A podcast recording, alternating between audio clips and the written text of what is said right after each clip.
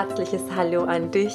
Mein Name ist Sarah Rogalski und das ist mein Podcast Erkenne dein Tier als Spiegel, kreiere deinen Himmel auf Erden. Und genau darum geht's. Und zum Himmel auf Erden gehören so viele Komponenten. Zum Beispiel für mich auch das Thema Urvertrauen.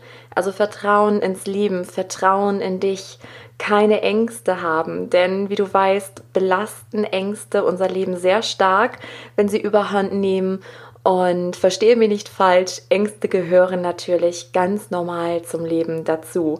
Aber es wird nicht mehr angenehm, wenn die Ängste unser Leben, unser Handeln bestimmen. Also wenn die Angst Kontrolle über dich hat. Und ich denke, dass jeder von uns schon einmal in dieser Situation war. Ganz gleich, ob es eine Situation mit deinem Tier war oder eine Krankheit, die dir Angst gemacht hat oder eine Situation in deinem Leben, vielleicht ein Schritt, den du gehen wolltest. Und diese Folge ist wieder eine ganz besondere. Warum? weil ich wieder einen ganz spannenden Interviewgast habe, und zwar die liebe Waltraud Schögler. Und Waltraud ist unter anderem Heldenreise mit Pferdentrainerin. Und was das genau bedeutet, darüber erzählt sie in der heutigen Podcast-Folge. Wir haben über ganz spannende Themen gesprochen, in denen du dich garantiert in irgendeiner Weise wiederfinden kannst. Denn es geht um das Thema Angst, aber vor allem auch an der Angst zu wachsen, wie du es schaffst, deine Komfortzone zu verlassen und was du tun kannst, wenn Ängste an dir nagen, wenn es dir an Urvertrauen mangelt. Denn unter anderem begleitet Waltraud auch Menschen in Begegnung mit den Pferden wieder hin zu ihrem Urvertrauen und die Begegnung mit Pferden kann dabei sehr, sehr heilsam sein. In welcher Weise und wie auch du mit deinen Ängsten besser umgehen kannst, sodass sie dich nicht weiter im Alltäglichen belasten. Darüber habe ich mit Waltraud gesprochen und gebe damit auch das Interview für dich frei. Ich wünsche dir ganz viel Freude und Inspiration beim Anhören. Ich freue mich sehr, heute wieder einen besonderen Interviewgast mit dir teilen zu dürfen und dir vorzustellen. Und zwar ist das die liebe Waltraud Schögler. Und Waltraud ist Heldenreisen mit Pferdentrainerin, Reitlehrerin, Wanderreitführerin, Pferdewirtin und Diplom-Shiatsu-Praktikerin. Also das ist schon mal wow, was ich der Webseite entnehmen konnte und bin sehr gespannt, was sie sich gleich selbst auch noch vorstellt. Und ja, bevor wir ins Interview starten, möchte ich dir gerne auch erzählen, wie ich überhaupt auf Waltraud aufmerksam geworden bin. Ich finde es nämlich immer ganz spannend und allein das schenkt schon Vertrauen ins Leben zurück. Das ist ja unser Thema heute auch, ähm, das Urvertrauen. Und zwar habe ich festgestellt, dass die Angst ein sehr prägnantes Thema ist und auch in meiner Facebook-Gruppe war. Ähm, und da habe ich festgestellt, dass da sehr, sehr viele sich geäußert haben und gesagt haben, ja, ich kenne das auch und vor allen Dingen auch diese Angst vor der Angst. Und ja, ich fühlte mich dann irgendwie berufen, dazu eine Podcast-Folge aufzunehmen und hatte mir aber gewünscht im Stillen, dass ich vielleicht eine Interviewpartnerin finde, habe das dann erstmal losgelassen, gar nicht mehr drüber nachgedacht. Und es war dann, glaube ich, ein Tag später nur, dass ich bei Facebook über eine Veranstaltung von Waltraud gestolpert bin. Und wo ich dachte, das ist ja perfekt, ähm, wo es um, äh, um das Thema Urvertrauen geht. Und ja, dann habe ich Waltraud angeschrieben, sie hat ganz positiv reagiert und jetzt sitzen wir uns hier virtuell gegenüber sozusagen. Ja, liebe Waltraud, schön, dass du dir die Zeit für dieses Interview genommen hast. Ich freue mich wirklich sehr.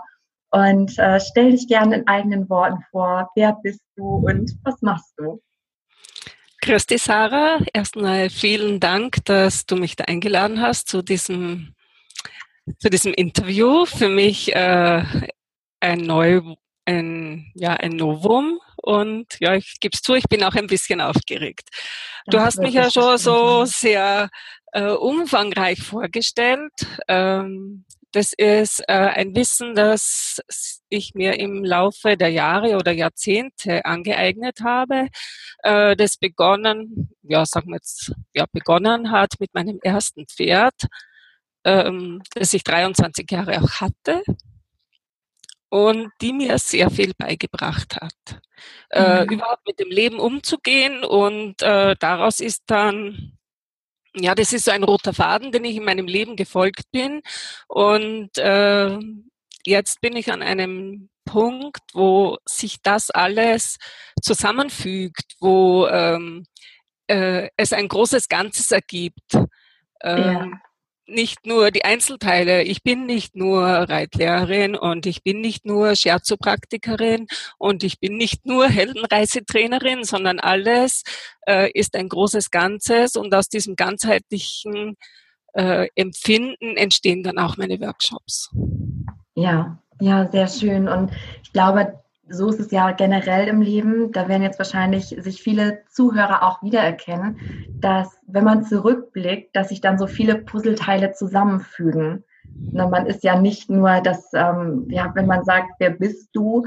Und ich würde dann sagen Tierkommunikatorin oder Coach, aber letzten Endes ist es ja viel mehr. Also ich glaube, das ist so mein Gefühl, also korrigiere mich gerne, aber ähm, das, was du selbst erfahren hast und was du gelernt hast an Erkenntnissen hattest, integriert hast wahrscheinlich auch, das gibst du jetzt in die Welt. Ja, genau. Ja, sehr schön.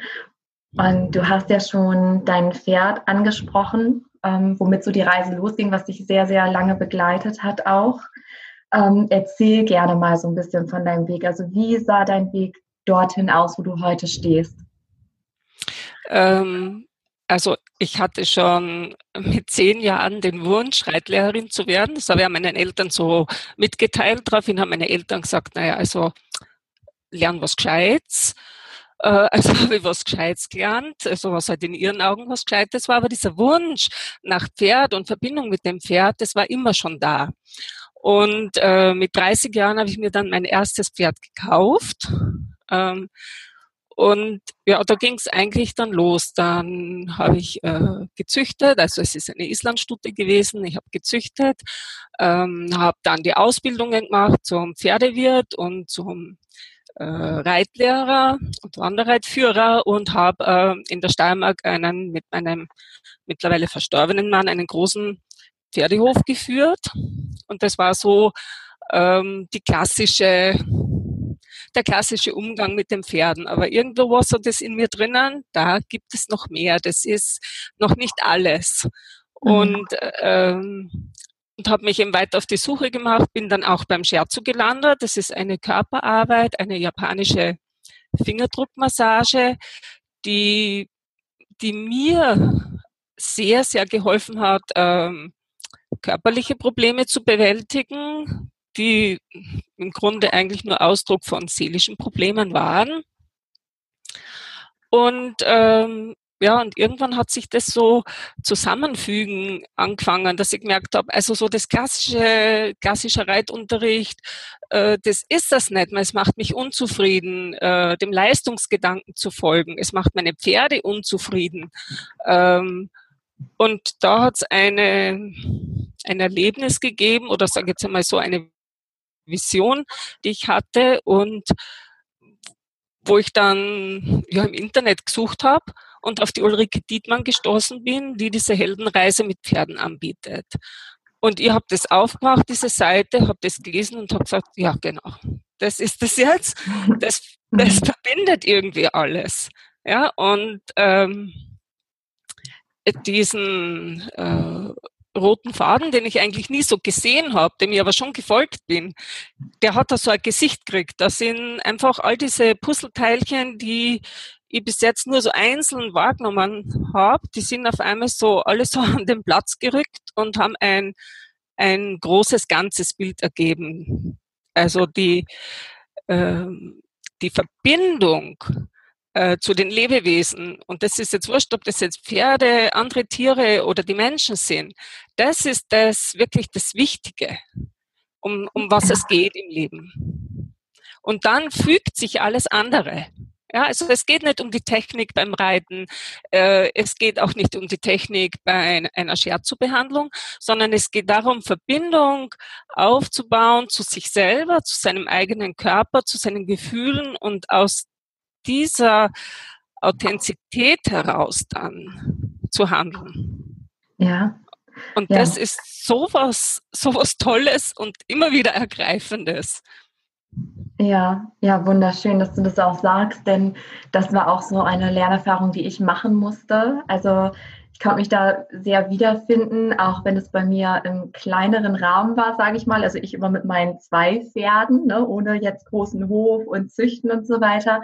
Aber auch da war dieser Weg erstmal dieser klassische, sage ich mal, obwohl sich das schon als Kind immer unstimmig angefühlt hat. Aber ich äh, wurde dann direkt ja, gedeckelt von den Erfahrungen. Also ich habe aufgesehen zu den früheren Reitlehrern und all den Pferdemenschen. Und irgendwo hat mein Kopf dann gesagt, naja, wenn die das machen, dann muss das ja richtig sein, weil einem ja auch suggeriert wird als Kind, du weißt noch gar nichts. Ne, werd erstmal erwachsen. und dabei wissen Kinder so viel mehr. Also wenn man jetzt, man entwickelt sich ja irgendwie zurück im positiven Sinne, also zurück zu seinem Ursprung, zurück zu dieser Authentizität, zur Verbindung. Also wenn ich Tiere beobachte, wenn ich Kinder beobachte, auch äh, ich habe eine kleine zweijährige Tochter und da merke ich, da ist alles vorhanden. Alles mhm. das, wohin ich mich wieder zurückentwickeln musste, durfte, das, das hat sie schon. Aber es wird uns irgendwie genommen in diesem Prozess. Aber ja auch, äh, weil wir daran wachsen und uns entwickeln. Und was mich und wahrscheinlich auch ganz viele Zuhörer interessieren würde, du hast gesagt, das ähm, setzt dich auch immer wieder in Erstaunen und ähm, ja, erfüllt dich. Also wenn du das erlebst, ne, dass man Verbindung zu sich aufnimmt, was dann passiert. Hast du da vielleicht ein, zwei Praxisbeispiele, die dich besonders berührt haben? Also was dann passiert in diesen Begegnungen? Ja, also etwas, was mir passiert ist. Also ich habe ja dann diesen großen Hof in der Steiermark aufgegeben, wenn mein Vater verstorben äh, ist, weil ich einfach gesagt habe, ist nicht möglich, den alleine zu führen. Bin dann hier ja nach Deutschland gezogen, nach Bayern und ähm, ja, habe eigentlich dann äh, schwierige Zeiten auch hier erlebt. Äh, und ähm, da der Stall, wo ich mit meinen Pferden war, das äh, war eine Situation, die einfach so unhaltbar war. Das Dach äh, hat Löcher gehabt, da hat es reingeregnet, es hat mein Heu angeregnet, es ist schimmlig geworden, meine Pferde sind krank geworden. Also es hat sich alles so aufgeschaut. Es war ein riesiger Problemhaufen und ich habe gewusst, ich muss da weg. Mhm. Äh, und die Angst war aber so groß, aber wohin soll ich? Ja, also ich habe da schon mich informiert gehabt und Höfe angeschaut gehabt. Nichts hat gepasst. Also es war so diese richtig diese Existenzangst. Äh, oh Gott, wenn ich jetzt nichts finde und mit den kranken Pferden und ich muss aber was finden und also es war wirklich äh, eine sehr bedrückende Situation für mich und mhm. ähm, es hat dann so einen, einen Tag gegeben, wo ich äh, beim Ausmisten halt so vor mich hingegrübelt habe und überlegt habe, wie kann ich jetzt wirklich so einen Neuanfang gestalten, weil also es muss einfach viel gehen. Und dann habe ich so meinen Kopf gekommen und dann steht der Falki vor mir. Äh, also ein Fuchswallach. Und der hat mich so beobachtet. Und dann habe ich mir gedacht, nein, jetzt ist was, jetzt frage ich ihn einfach, sage ich, Lieber Falki, ich brauche unbedingt einen Rat. Gib mir doch bitte einen Rat, wie ich denn jetzt so meine sorgenvolle Situation bewältigen kann. Ja. Da dreht er so seinen Kopf zu mir um, schaut mir an und lässt dann fahren. Also pfurzt. Denke mir, na super, da habe ich jetzt aber schon bessere Ratschläge gehört. Und dann habe ich es aber doch genauer wissen wollen. Da habe ich gesagt, okay, also das bedeutet wohl, ich soll loslassen, aber wie? Na, schaut er mich wieder an, dreht sie weg von mir und geht ganz langsam drei kleine Schritte von mir weg, vorwärts. Dann ist er stehen geblieben und hat abgekaut. Mhm. Und dann war so diese Gewissheit in mir auf einmal, so wie wenn, also man Pferde sprechen natürlich nicht, ne, ja, nicht in dem Sinn, wie wir uns das unter Menschen vorstellen, aber auf einmal ist dieser Gedanke da gewesen, gut, alle Sorgen loslassen, in kleinen Schritten vorwärts gehen und den Mut nicht verlieren. Ja. Und das war dann so ein tröstlicher Moment für mich, dass ich mir gedacht habe, okay, du tust dich da so weh, aber wenn du in Verbindung bleibst, einfach mit dieser Angst, und aber auch den Mut bedenkst, den du hast, ja, der ja auch irgendwo da ist in dir, dann geht es. Und es war dann tatsächlich so, vielleicht noch zwei Monat hat sich das alles in Wohlgefallen aufgelöst. Also das, ich habe mir das, ich habe mir da so viele Sorgen gemacht, aber in dem Moment, wo ich das anerkannt habe, dass es mir so viele Sorgen macht und ich sie betrachtet habe, also in Verbindung gegangen bin mit diesen Sorgen, dann habe ich es auch loslassen können. Ja. Und darauf vertrauen können, dass das gut ausgeht. Ja, schön. Das heißt, du hast es in dem Moment angenommen. Ja. Und, und dich nicht mehr, geht's. ja, genau, dich nicht mehr dagegen gesträubt und gesagt, oh Gott, oh Gott, ne, das ist alles schrecklich. Und mhm. mir kam auch gerade dieses Zitat in den Sinn. Ähm, ich denke das so oft und sage das auch oft in meinen Coachings, weil es einfach so häufig auch passt auf uns Menschen. Und zwar, die meiste Energie verschwendet der Mensch damit, sich Gedanken um Probleme zu machen, die vermutlich niemals auftreten werden. Genau. Na, anstatt genau. so, so, treffend. Und äh, da erinnere ich mich immer wieder dran, wenn ich mal wieder in so eine Spirale rutsche, was aber immer weniger passiert, weil der Verstand ja auch gefüttert wird mit diesen Erlebnissen. Also das war ähm, wahrscheinlich dann auch für dich so ein Aha-Moment, weil du sagtest, es ist dann eine Lösung gekommen, ne? es ist etwas passiert Vielleicht magst du noch erzählen, was, was ist denn passiert? Also du bist dann wahrscheinlich mit deinen Pferden umgezogen, nehme ich an. Naja, äh, meine, also die ungelöste Situation davor war auch, dass eine Freundin von mir gesagt hat, naja, ich möchte einen Stall bauen und du kannst dann da kommen. Und dann hat die da endlos mit der Baubehörde und mit dem Landratsamt zu tun gehabt. Und das war einfach so, dass ich dann nach Monaten gesagt habe, ach, das wird ja eh nichts. Ja? ja? Und die zwei Monate später, dann war die Baugenehmigung da, dann haben die anpackt und haben den Stahl binnen kürzester Zeit hingestellt und, und ja, und ich habe mit meinen Pferden dorthin ziehen können und das war einfach alles gut. Schön, ja. Und manchmal ist es ja auch so, ähm, wenn ich zurückblicke, dass man das Gefühl hat, es geht nicht voran, aber im Hintergrund passiert ganz, ganz viel. Ja. Ne? Dass man denkt, also der Verstand will eine Lösung und zwar jetzt oder am besten noch gestern. Ja, ja. Ne? und dann geht es aber wirklich darum, auch dieses Vertrauen zu haben und zu wissen. Ne? Und äh, wie Falke dir das ja auch so schön dann ähm, ja als Botschaft mitgeteilt hat, einfach mal loslassen und dann Step by Step entspannt sein und dann löst sich das wie von selbst. Also da muss man nur noch diesen Impulsen folgen und handeln. Ne? In deinem Falle zu sagen, ja, da ziehe ich jetzt hin und ich verlade meine Pferde und so weiter und so fort.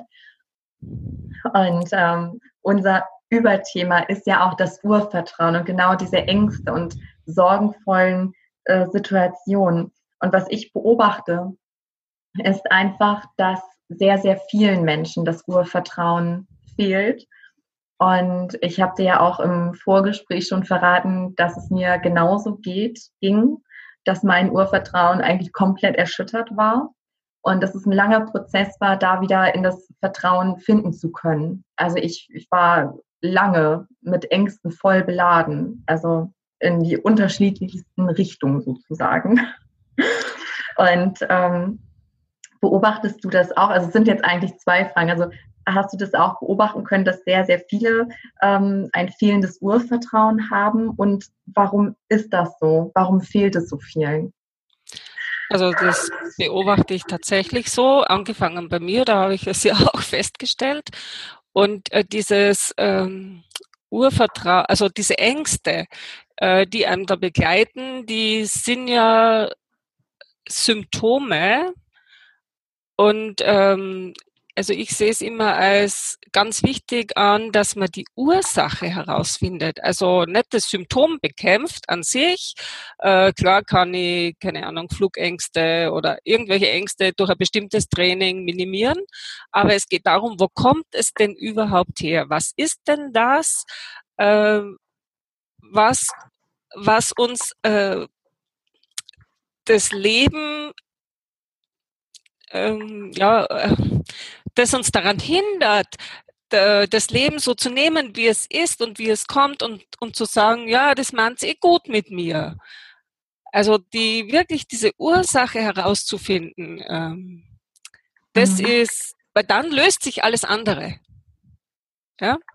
Ja. Und äh, meine Erfahrung und ihr habt es also auch festgestellt, die Wissenschaft hat diese Erfahrung gemacht, ist, dass äh, dieser Mangel an Urvertrauen äh, aus dem Kleinkindalter kommt. Und äh, wenn ich jetzt mit den Menschen arbeite, die zu mir kommen, ähm, dann dann schaue ich mit ihnen auch immer dahin, wie alt waren sie denn äh, an ihre früheste Angsterinnerung und wie alt waren sie da? Mhm. Und, und das ist meistens, in den allermeisten Fällen, äh, ist das die Ursache. Ja. Und wenn man dort ist, natürlich macht es ja auch Angst, wieder dorthin zu schauen. Ja? Äh, also man muss sie da ganz gut begleiten in, in diesem Prozess. Aber wenn sie dort sind und es dort auflösen können, dann löst sich alles andere auch auf, was mit Angst besetzt ist. Mhm. Ja, ja, das bestätigt auch meine Erfahrung und wie du schon gesagt hast, das ist ja selbst äh, wissenschaftlich belegt, auch mittlerweile übrigens ja auch ganz viele Sachen, ne, die früher noch belächelt wurden. Also sowas wie alles ist Energie, alles ist verbunden, das ist ja mittlerweile wissenschaftlich belegt, endlich. und ähm, also ich, ich kann da auch aus meiner Erfahrung sprechen, also aus der eigenen, aber auch so in meiner Arbeit. Das ist äh, sehr, sehr spannend, denn ich glaube auch, dass dieser Grund Satz, also der Ursprung immer in den ersten drei Lebensjahren liegt, ähm, wenn nicht sogar schon im Mutterleib. Und äh, das wiederum auch ganz viel, ja, ich sag mal, Karma mitspielt, also vielleicht auch was aus einem anderen Leben noch mitgenommen wird, was dann aber wieder als Wunde aufgerissen wird in diesem Leben. Also, dass immer irgendetwas in den ersten drei Lebensjahren passieren muss, was uns erschüttert, nicht weil das Leben so grauenvoll ist und gemein oder sonst was, sondern einfach, damit wir auf diese Wunde aufmerksam gemacht werden, damit sie dann wieder heilen kann. Und das ist ja ein Entwicklungsweg. Ne, das, genau. ähm, und was du auch sagst, also wenn man diesen Ursprung erkannt hat, dann kann man ihn verwandeln. Und das wäre wahrscheinlich jetzt auch ganz spannend ähm, für viele zu wissen, wie mache ich das denn? Also reicht es einfach, da, sich bewusst zu werden, ah, okay, da ist mir was mit zwei, drei Jahren passiert? Oder ähm, braucht es dann noch etwas, um das zu verwandeln?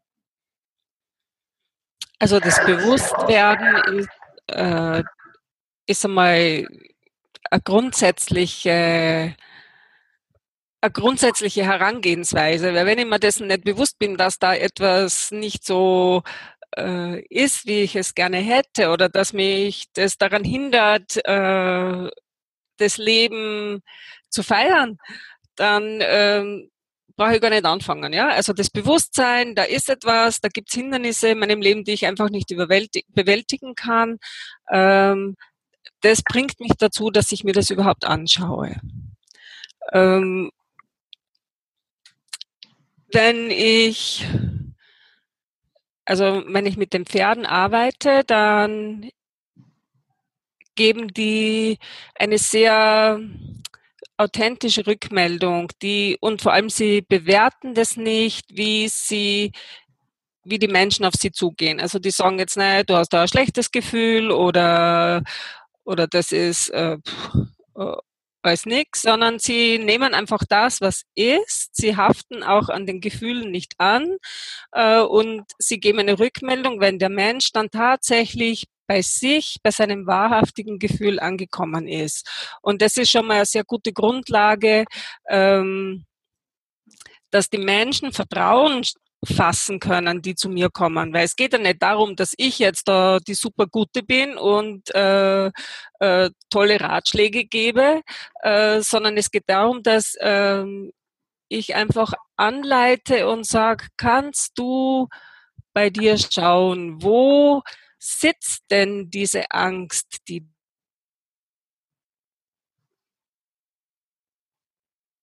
wie drückt sie sich denn aus? Ähm, da kommen natürlich die unterschiedlichsten ähm, Aussagen. Der eine sagt, äh, das ist, keine Ahnung, der Hals ist so eng, das ist so, wie wenn mir jemand den Hals zudrückt. Der nächste sagt, oh, ich habe da so ein komisches Gefühl im Bauch, äh, äh, Kribbeln. eine oder wie einen Kloß im Bauch. Also es ist total unterschiedlich, wo sich das zeigt bei den Menschen im Körper.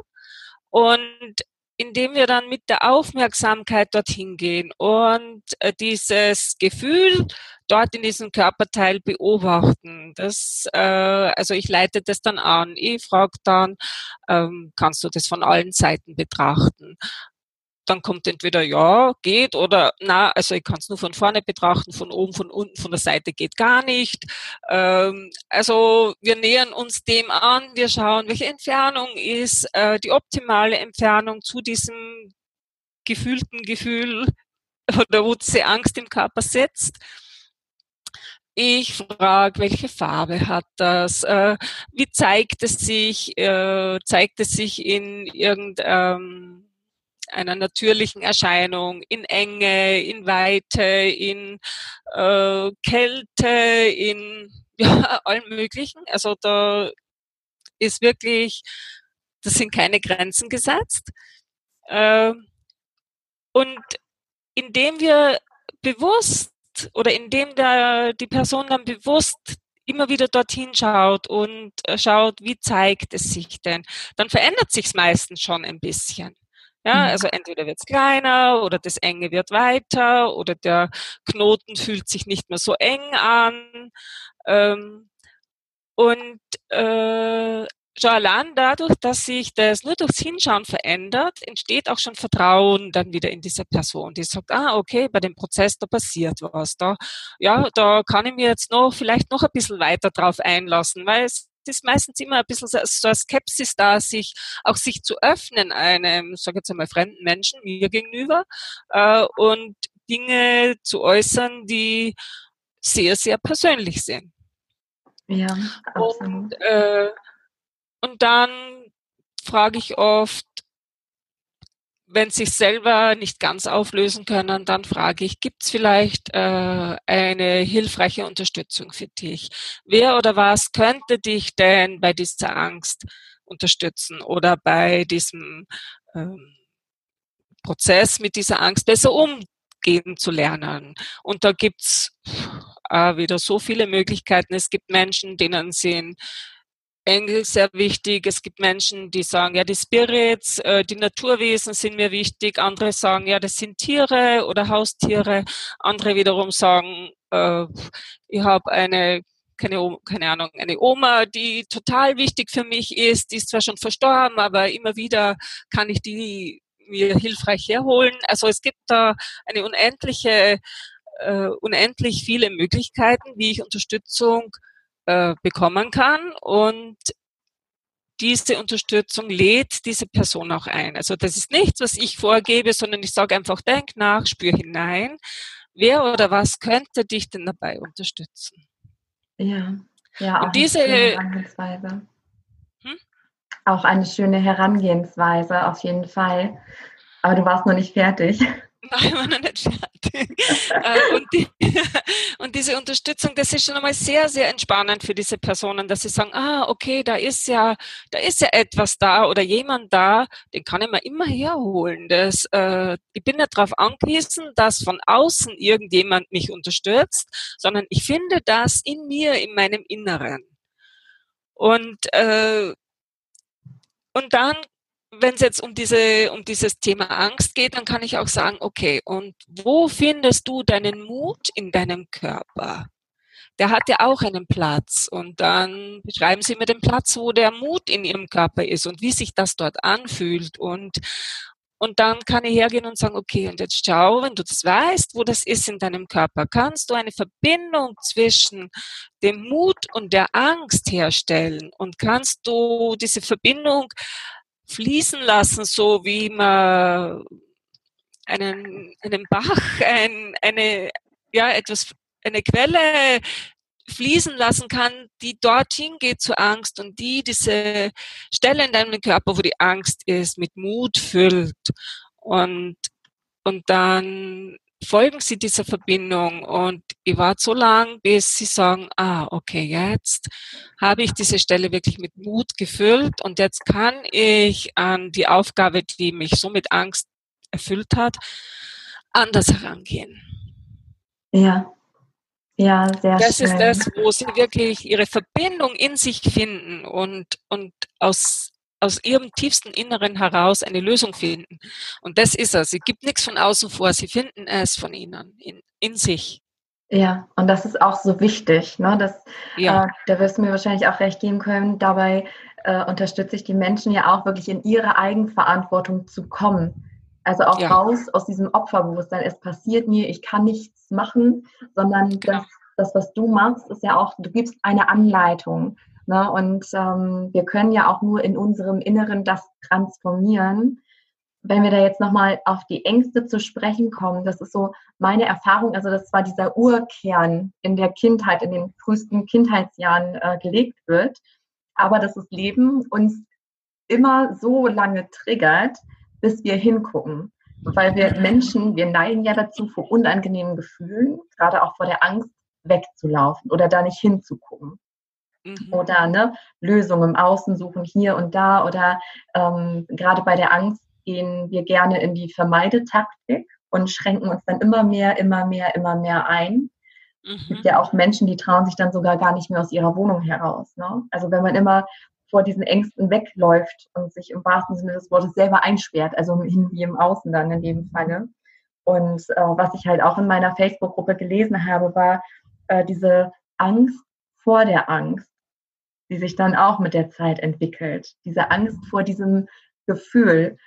Und ich glaube, dass das Leben uns eben so lange triggert und auch äh, angstmachende Situationen schickt, bis wir sie transformieren. Also bis wir sagen, okay, ich gucke jetzt äh, nicht mehr weg, ich laufe nicht mehr weg, ich lenke mich nicht ab, sondern ich nehme das jetzt wahr. Und das ist dann erstmal unangenehm, das macht vielleicht auch Angst oder wo du auch sagtest, so in deinen Workshops, da gehört auch wieder Vertrauen dazu, ne, dich dir gegenüber zum Beispiel zu öffnen und dieses Gefühl äh, dann zu betrachten und dass es dadurch dann ja schon weniger wird, was ja auch ein Beweis an sich ist. Und also generell sind Emotionen etwas für mich, ähm, was fließen möchte, ne? wie auch das englische Wort Emotion, Motion gleich Bewegung, die wollen ja einfach nur fließen.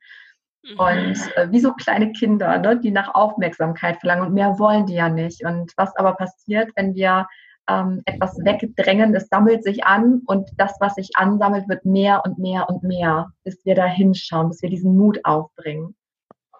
Genau, weil, weil das ja natürlich auch äh, äh, ein sehr großes Hindernis ist, was ich denn über die Angst glaube.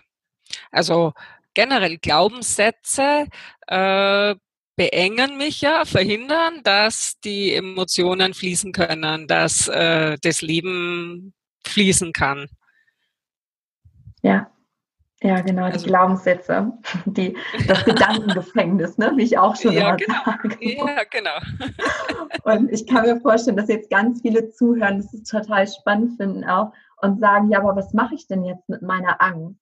Also wenn jemand vielleicht schon so weit ist, an diesem Punkt zu sein, dass schon diese Angst vor der Angst da ist, dass man so eine Angstspirale sitzt, was hast du da für einen Rat? Also was wäre so der erste Schritt, den man tun kann, um zu sagen, ich, ähm, ich gucke mir das jetzt an, ich nehme das jetzt wahr?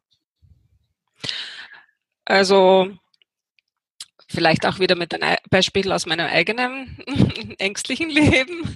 Ja, ja. Also ähm, meine eine sehr große Angst von mir ist, wenn ich ins Wasser gehe, zu ertrinken.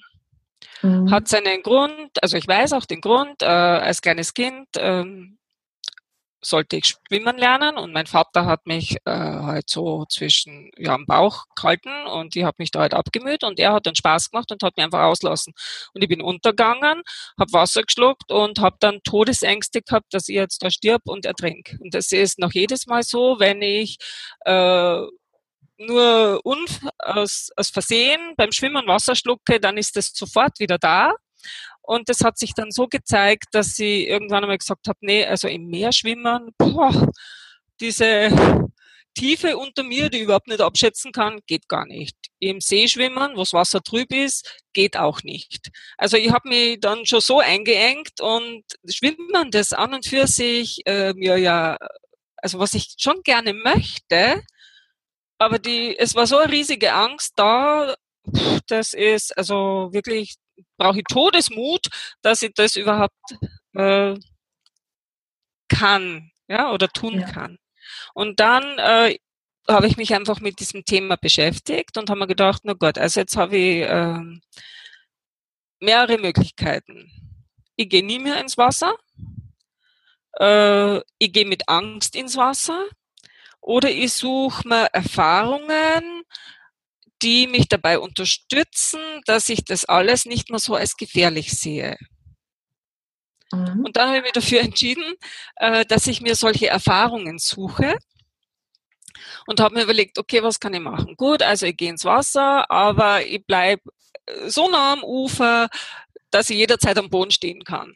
Ja, irgendwann war das auch unbefriedigend. Dann habe ich gedacht, nee, ich möchte schon gern weiter schwimmen und vielleicht auch weiter hinaus und so die Kühle des Wassers spüren und einfach das, dass das Wasser mich auch trägt. Und dann habe ich gedacht, okay, was machst du jetzt? Gott sei Dank gibt es Schwimmnudeln. Also ich nehme jetzt einfach eine Schwimmnudel, klemme mir die unter die Arme und kann so ins Wasser gehen. Also ich habe Erfahrungen, ah, das geht.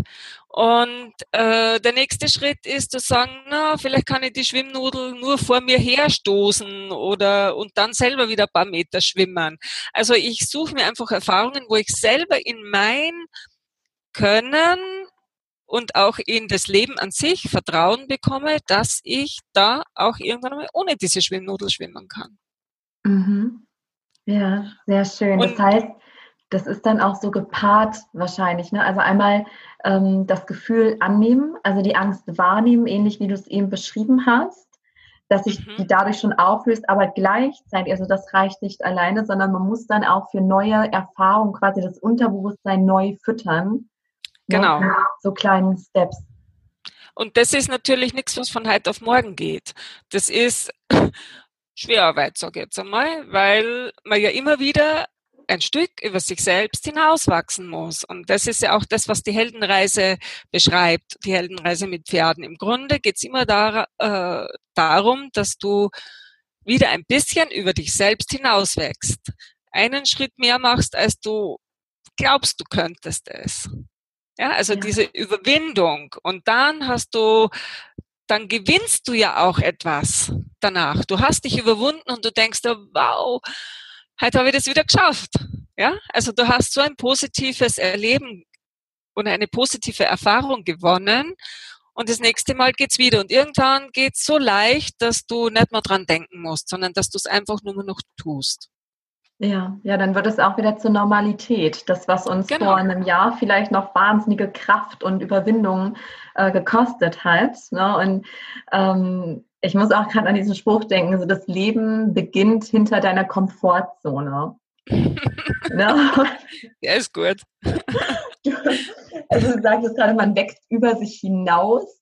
Da kam mir auch dieses Bild eigentlich, oder man wächst in sich hinein, also in ja. seine wahre Größe. Wir halten uns ja selbst, unser Ego hält sich für viel kleiner, als wir an Potenzial in uns haben. Ja, genau. Ja, also ich denke auch, dass wenn in den ersten Lebensjahren ein das Urvertrauen genommen wird, und das müssen gar nicht mal großartige Sachen sein. Ne? Ähm, also viele meiner Klienten sagen dann, ja, aber nee, da war nichts in der Kindheit, ne? ich bin normal aufgewachsen so.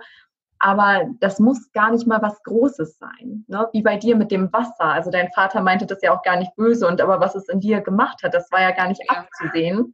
Ja, ne? genau. Und also ich denke, dass auch viel von diesem Urvertrauen fehlt, weil auch früher solche Bücher am Markt waren über ähm, Kindererziehung in Anführungszeichen. Ähm, also oder das Buch Jedes Kind kann schlafen lernen. Ich habe es nie gelesen. Also mir reicht, was ich, ne, was hinten drauf steht und was ich erzählt bekommen habe von Frauen, die das gelesen haben, ähm, wo halt empfohlen wird, so den Säugling allein im Zimmer zu lassen und dann diese Zeitintervalle immer weiter auszudehnen, bis man dahin geht, sodass sie das lernen.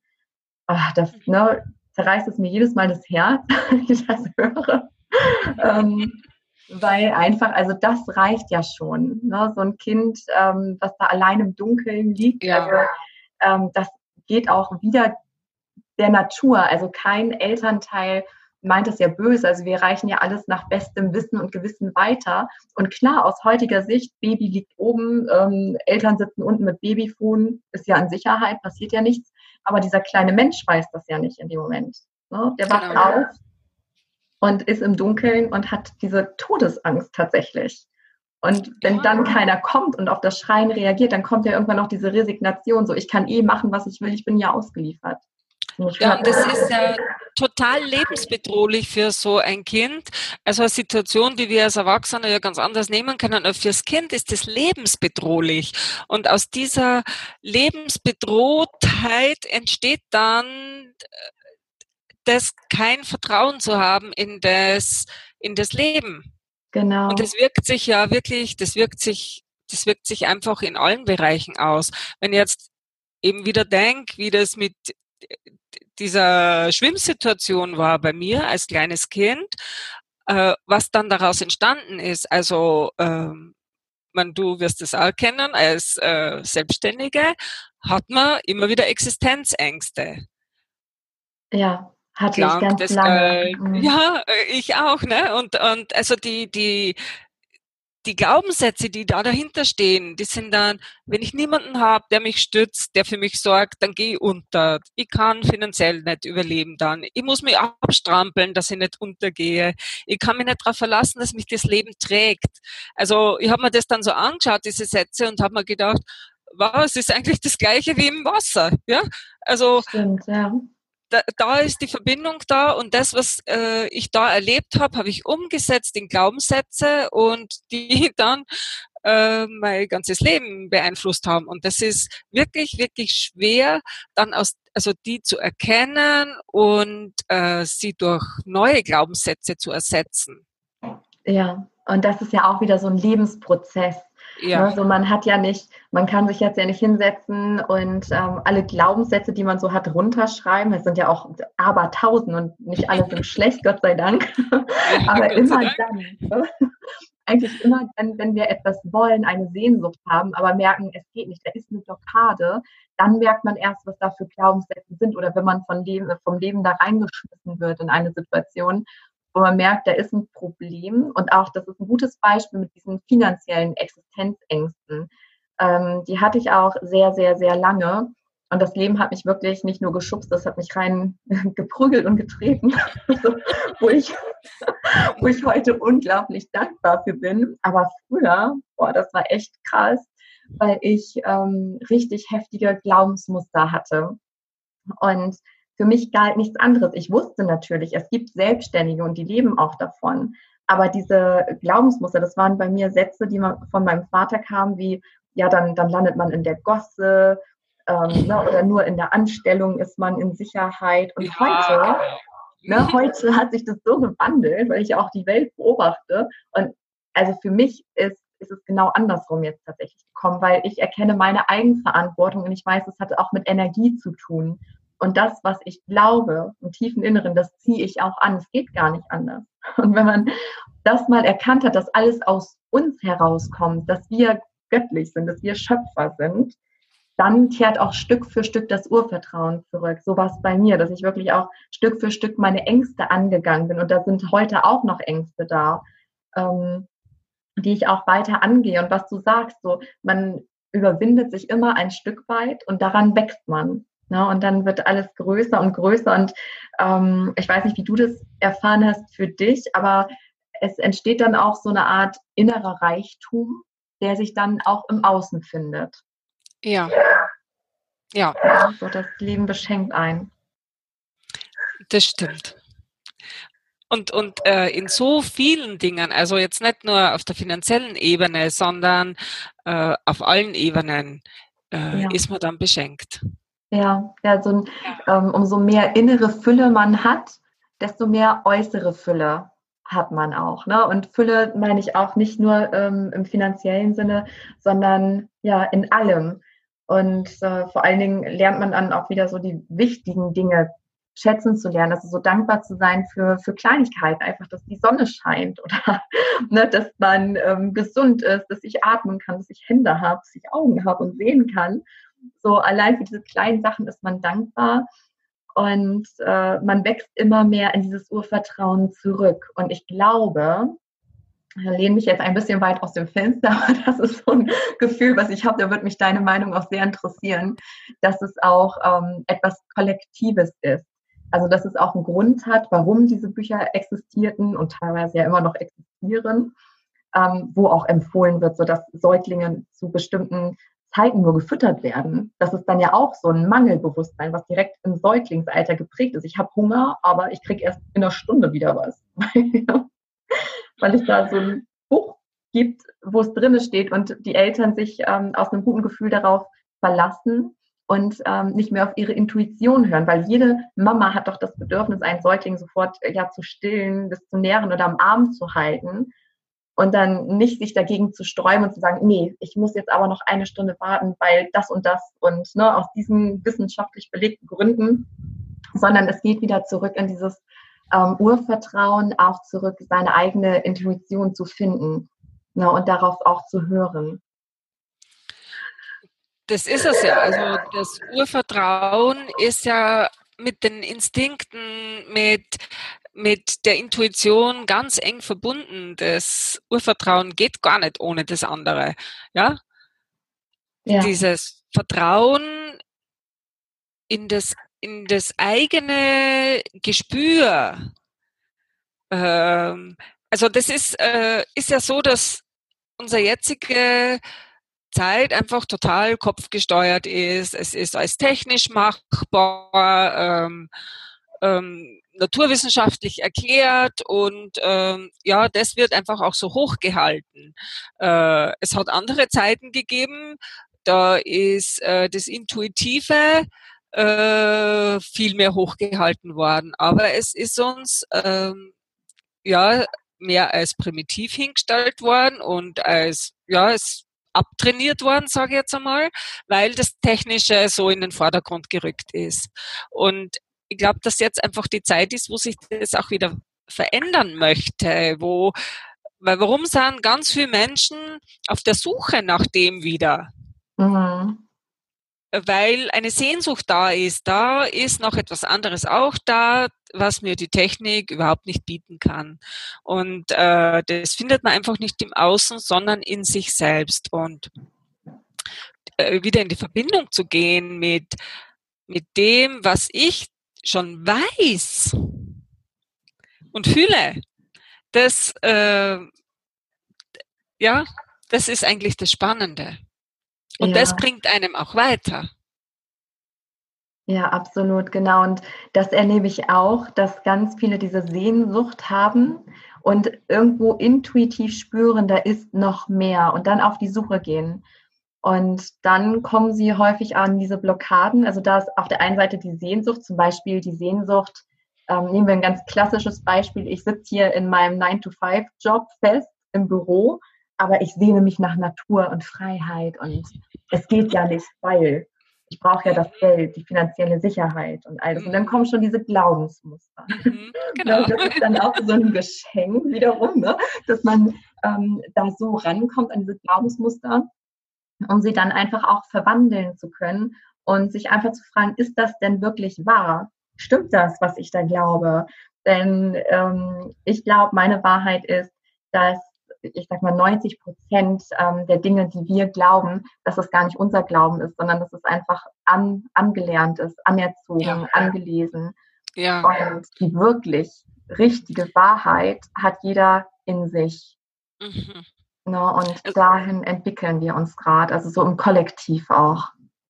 Also das ist ja was, was ich auch in den äh, ganzen Coachings und Workshops feststelle, äh, dass sehr, sehr viele Glaubenssätze, wenn ich dann frage, ja, ist das jetzt dein eigener oder hast du das schon woanders gehört?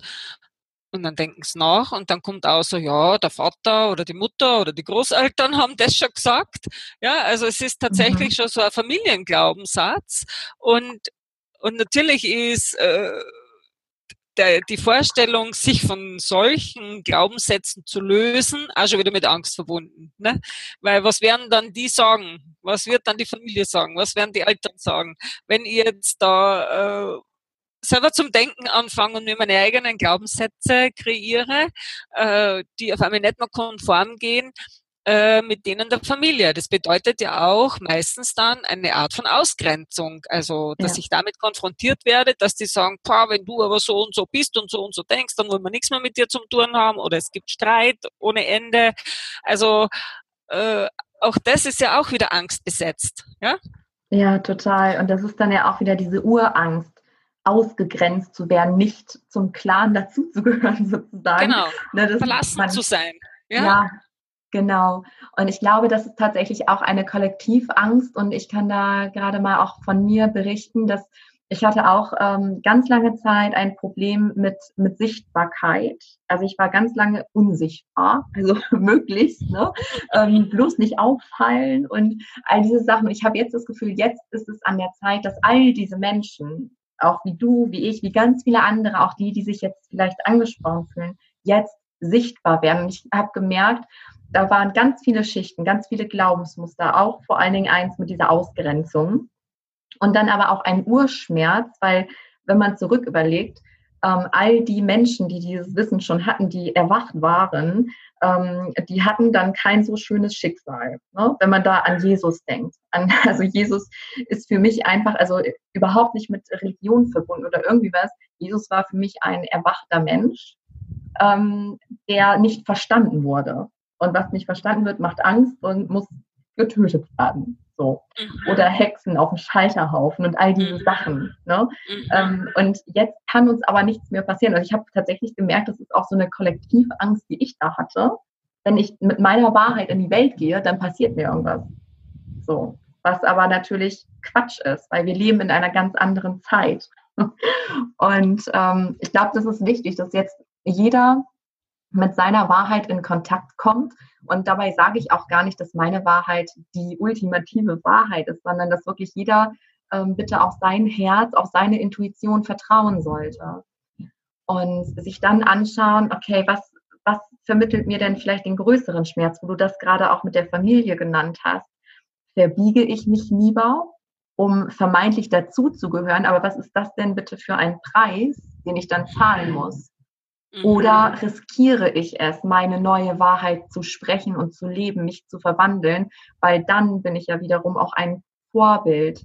Also nur wenn es mir gut geht, dann kann es auch allen anderen gut gehen. Dann, ähm, ich glaube, dass es jetzt auch einfach an der Zeit ist, dass ganz, ganz viele Menschen zu einem leuchtenden Vorbild werden, um andere zu inspirieren, zu motivieren, auch ihre Wahrheit zu leben.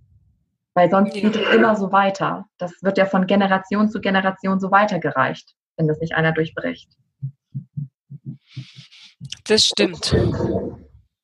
Also das äh, ist ja so, dass ich dieses Wissen, wenn ich das in die Welt bringen möchte, äh, da ist mir schon klar geworden, dass es nicht darum geht, dass ich da mein Ego bediene und ähm, dass es darum geht, dass ich da super toll dastehe, sondern das ist eine Lebensaufgabe, die sich mir gezeigt hat oder die, ich sage jetzt einmal bei einer schamanischen Reise, mir die Pferdeahnen mitgegeben haben, dass diese Botschaft in die Welt soll und dass ich da als Botschafterin bin.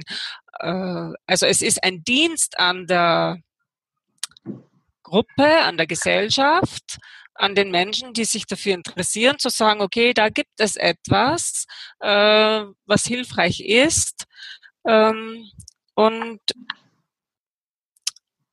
da geht es jetzt ähm, auch um das, dass ich selber eine Wertschätzung dafür habe, was ich, was ich auch kann und in die Welt bringen kann. Und dass auch die Menschen erfahren, dass sie das auch können und auch eine Wertschätzung bekommen für sich. Ja, ja, das ist total schön, auch dass du diese Botschaft erhalten hast. Ich glaube, es ist wirklich an der Zeit, jetzt auch seinen Weg zu gehen, seiner Intuition zu, ähm, zu vertrauen, dieser Sehnsucht zu folgen und diese Ängste, die dann kommen, die, ähm, ja, die stehen so dazwischen. Und mir kommt gerade noch was in den Sinn. Das ist etwas, ähm, irgendwie so eine Erkenntnis, die mir kam und seitdem habe ich das immer mal wieder im Kopf. Und zwar habe ich festgestellt, dass das ist ja eigentlich nur die Angst und die Liebe. Das sind für mich so die zwei Überemotionen sozusagen. Und alle negativen Emotionen liegen unter der Angst und alle positiven unter der Liebe.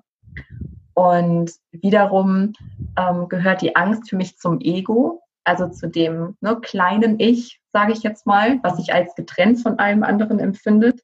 Und die Liebe ähm, spreche ich der Seele zu, also diesem All-Eins, das Herz, was die Wahrheit kennt. Und ähm, da dürfen wir diese Brücke schlagen. Und das geht eben nur, wenn wir wach sind, wenn wir sagen, okay, ich, ähm, es ist jetzt vielleicht für einen Moment nicht angenehm, aber ich schaue zu dieser Angst. Und wenn wir uns dann umdrehen zu diesem, ich sag mal, Monster, ne, zu dieser Angst, die sich erstmal total ungut anfühlt, dann merken wir, oh, ist ja gar nicht so schlimm. Also so ging es mir dann immer, wenn ich durch meine tiefsten Ängste durch bin. Ne, dann reagiert ja auch ganz stark der Körper, das hast du eben auch ganz schön beschrieben. Ne, das ist ja auch bei jedem sitzt die Angst woanders. Bei mir ist es meistens so ein ähm, Herzrasen, ne, ähm, schwitzige Hände oder man merkt so, oh, ne, ganz viel Adrenalin. Man ist schon so im Fluchtmodus, also der Körper stellt sich schon auf Flucht ein. Ähm, und das dann einfach auszuhalten, also nicht zu sagen, oh, ich gehe jetzt sofort wieder aus dieser Situation raus, die mir Angst macht, sondern da zu bleiben und wahrzunehmen und zu sagen, okay, mein Herz darf jetzt rasen, ne? ich darf all das jetzt fühlen und dann einfach weiter zu atmen und ähm, dann dauert es bei mir immer nur einige Sekunden, maximal eine Minute und dann ist es weg. Dann ist es wie aufgelöst und meistens ist es dann so, wenn ich zurückblicke, dass ich mir denke, was, davor hatte ich mal Angst? Kann ich mir gar nicht mehr vorstellen. Und ähm, ich glaube, da ist einfach äh, ja die große Chance, also sich einfach umzukehren und durch diese Angst ähm, zu gehen, um dahin zu kommen, was wir uns ersehen. Ja. Also äh, ich bin vielleicht da äh, nicht ganz mit dir einverstanden, also mit deiner Aussage einverstanden, dass jetzt die Angst ein negatives Gefühl ist, weil ähm, das für mich eine Wertung ist. Mhm. Äh, äh, Angst oder und eigentlich alle Gefühle sind für mich wertvolle Informationen. Also das, dass Angst oder Wut äh, oder Trauer unerwünschte Gefühle sind, das ist ja etwas, was wir Menschen dem Gefühl äh, einen Zettel hinpicken und sagen, okay, das ist, sind jetzt deine Eigenschaften. Ja, äh, im Grunde ist Angst und auch jedes andere Gefühl ähm, eine hilfreiche Information.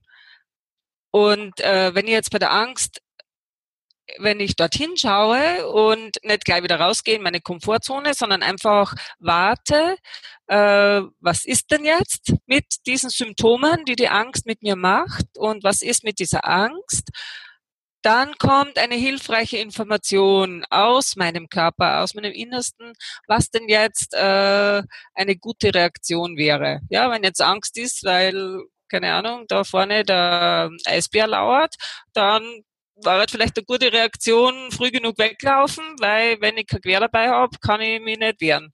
Ja, also mhm.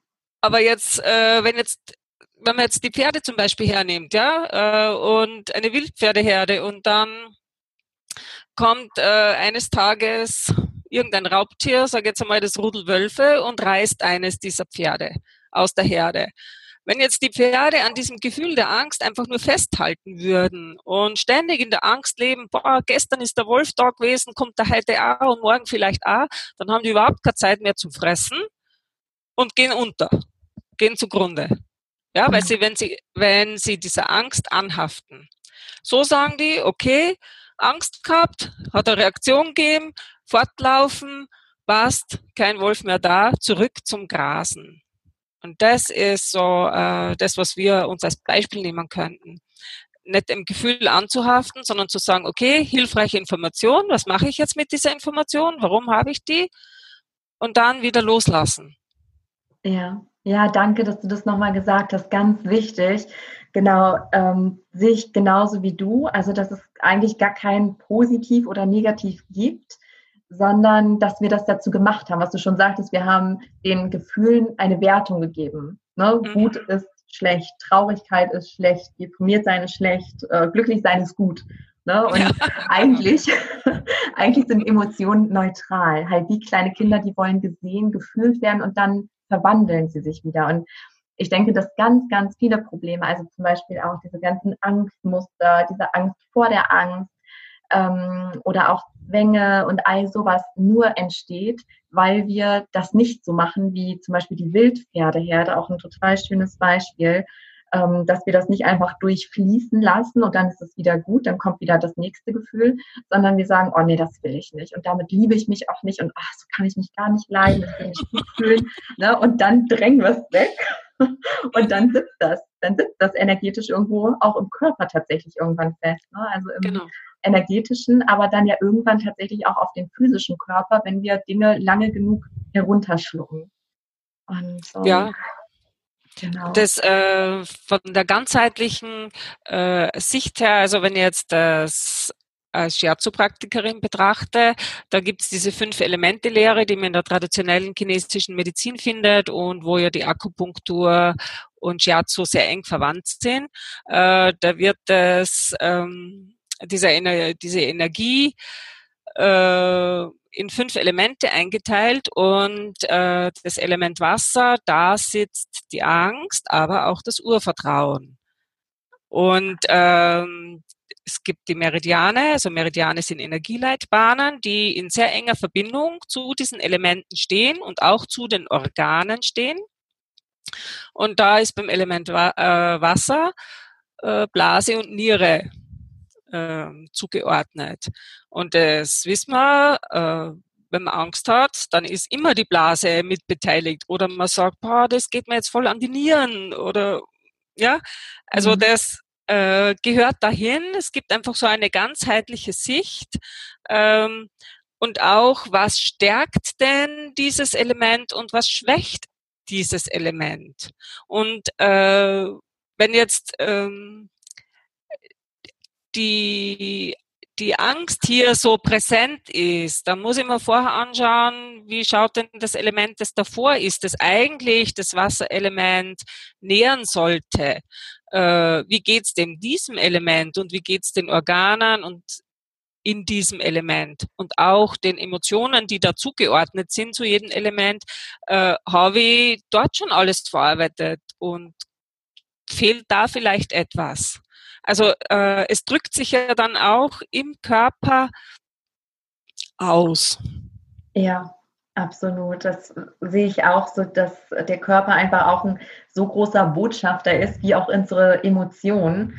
Ähm, es hängt alles miteinander zusammen. Und ähm, ja. schön, dass du das auch nochmal sagst und das so deutlich machst. Und genau, ich glaube, auch die Message ist auch einfach wahrnehmen und auch mal weggehen vielleicht von dieser Wertung, ne? sondern einfach schauen, okay, was macht es denn, ohne jetzt zu sagen, das ist gut, das ist schlecht, so will ich sein, so will ich nicht sein, sondern es einfach annehmen und sich selbst auch annehmen. Und ähm, ich habe jetzt am Ende noch so ein paar Abschlussfragen an dich, liebe Waltraud. ähm, und zwar, ich bin ganz gespannt erstmal, hast du vielleicht eine Buchempfehlung? Ein Buch, was dein, also muss jetzt auch gar nichts mit den Pferden oder irgendwie was zu tun haben, sondern ein Buch, wo du sagst, das hat mein Leben so ein bisschen verändert, bereichert. Ja, ähm, im Rahmen meiner Heldenreisen-Ausbildung äh, hat es ein Buchprojekt gegeben, äh, das dann auch tatsächlich äh, verwirklicht wurde. Äh, nennt sich Kraftbilder der Seele Herausgeberin ist die Bettina Löber.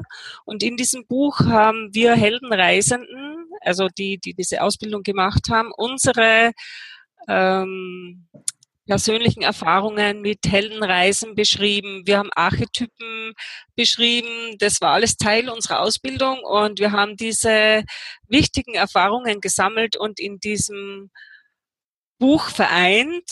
Und das muss ich sagen, ähm, finde ich, äh, also es hat mich insofern beeinflusst, weil es mich auch zum Schreiben gebracht hat. Ah, also äh, mich auch über das Schreiben auszudrücken und dass das auch in die Welt kommt. Ja, also es war ein erster Schritt, ähm, sichtbar zu werden. Ja. Sind wir wieder beim Thema, ja. ja, genau. Und deswegen hat es auch für mich eine ganz äh, eine große Bedeutung gehabt. Ja, sehr schön. Das suche ich gerne raus und ähm, verlinke das dann in den Show Notes, falls jemand sagt, boah, das klingt total gut, das will ich mir mal anschauen oder auch direkt bestellen. Mhm. Und stell dir jetzt mal vor, du hättest jetzt für zwei bis drei Minuten die Aufmerksamkeit aller Menschen auf dieser Welt. Also egal über welche Kanäle, Internet, Fernsehen, Radio, wie auch immer. Also die ganzen Ohren sind auf dich gerichtet. Wenn du so deine Kernbotschaft runterbrechen müsstest auf wenige Minuten, was würdest du der gesamten Welt mitteilen wollen? Hm. Also herauszufinden, wo denn deine größte Begabung liegt und dieser Begabung, dieser Lebensaufgabe zu folgen. Das ist, glaube ich, das, was heilsam ist für die Menschen herauszufinden, wer sind sie denn wirklich und was ist ihre Aufgabe im Leben? Was möchte denn die, die Seele in diesem Leben für Erfahrungen machen? Und sich dann dem auch zu widmen und nicht mit von Glaubenssätzen genährten Hindernissen zufrieden zu geben, sondern wirklich voranzugehen. Ja. Das wünsche ich mir. Schön, der Sehnsucht folgen auch, ne? Ja. Ja, sehr schön. Ja, liebe Waltraud, ich kann mir vorstellen, dass jetzt viele, die zugehört haben, äh, gesagt haben, boah, das ist ja total schön und ich weiß ja, du bietest auch diese wundervollen Workshops an und noch ähm, weitere wunderbare Dinge. Wenn jetzt jemand Kontakt zu dir aufnehmen möchte oder so einen Workshop besuchen möchte, wo findet man dich im Internet? Ähm, ich habe eine eigene Homepage, die heißt www.pferdemenschen.eu und ähm, das sind eigentlich, das sind meine ganzen Workshops und alles, was ich anbiete, äh, aufgelistet. Da findet man auch die Telefonnummer, da findet man auch die E-Mail-Adresse, unter der man mich kontaktieren kann. Ja, und schön. Pferdemenschen, dieses Wort setzt sich zusammen, also da ist das Wort Erde drinnen von, von bei den Pferden und bei den Menschen, da ist dieses Wort Shen drinnen, das kommt eben aus dieser Fünf-Elemente-Lehre. Shen, das ist äh, aus dem Feuerelement, das ist der Geist des Feuers, das ist der, der für Bewusstheit, Klarheit sorgt, für die Liebe, die Lebensfreude und die Begeisterung. Und das oh, ist das, was ich vermitteln möchte. Ja, das ist toll. Ein schönes Wortspiel dann auch, ne? Total schön. Ja, ja genau. ich werde ich werd es auf jeden Fall auch in den Show Notes verlinken, deine Website. Und auf Facebook bist du ja auch, ne? Habe ich ja, da habe ich dich ja gefunden dann quasi. Ja. Und ähm, das setze ich dann auch gerne noch mit rein, sodass man dich finden kann. Und ja, an der Stelle möchte ich mich einfach nochmal ganz herzlich bei dir bedanken für deine Zeit, dass du dein Wissen, deine Erfahrung mit uns geteilt hast und auch generell für dein Sein, ne, dass du dich traust, eben sichtbar zu werden und deiner Sehnsucht folgst. Vielen lieben Dank. Vielen Dank, Sarah, auch dir für deine Bereitschaft, dich ja, auf mich einzulassen. Vielen sehr, Dank. Sehr gern. Ja, das war das wunderschöne, inspirierende Gespräch mit Waltraud. Und ich hoffe sehr, sehr, dass du einige Sachen für dich mitnehmen konntest. Wie immer freue ich mich über deine Resonanz. Wenn du sagst, das und das war für mich jetzt total spannend oder das hat mir weitergeholfen, dann teile das doch gerne in den Kommentaren. Und ich freue mich natürlich auch riesig, wenn du mir eine Bewertung für den Podcast hinterlässt, bei iTunes beispielsweise. Und ich würde mich riesig freuen, wenn du auch bei der nächsten Podcast-Folge wieder als Zuhörer mit dabei bist und wünsche dir bis dahin eine wunderschöne Zeit. Alles Liebe, deine Sarah.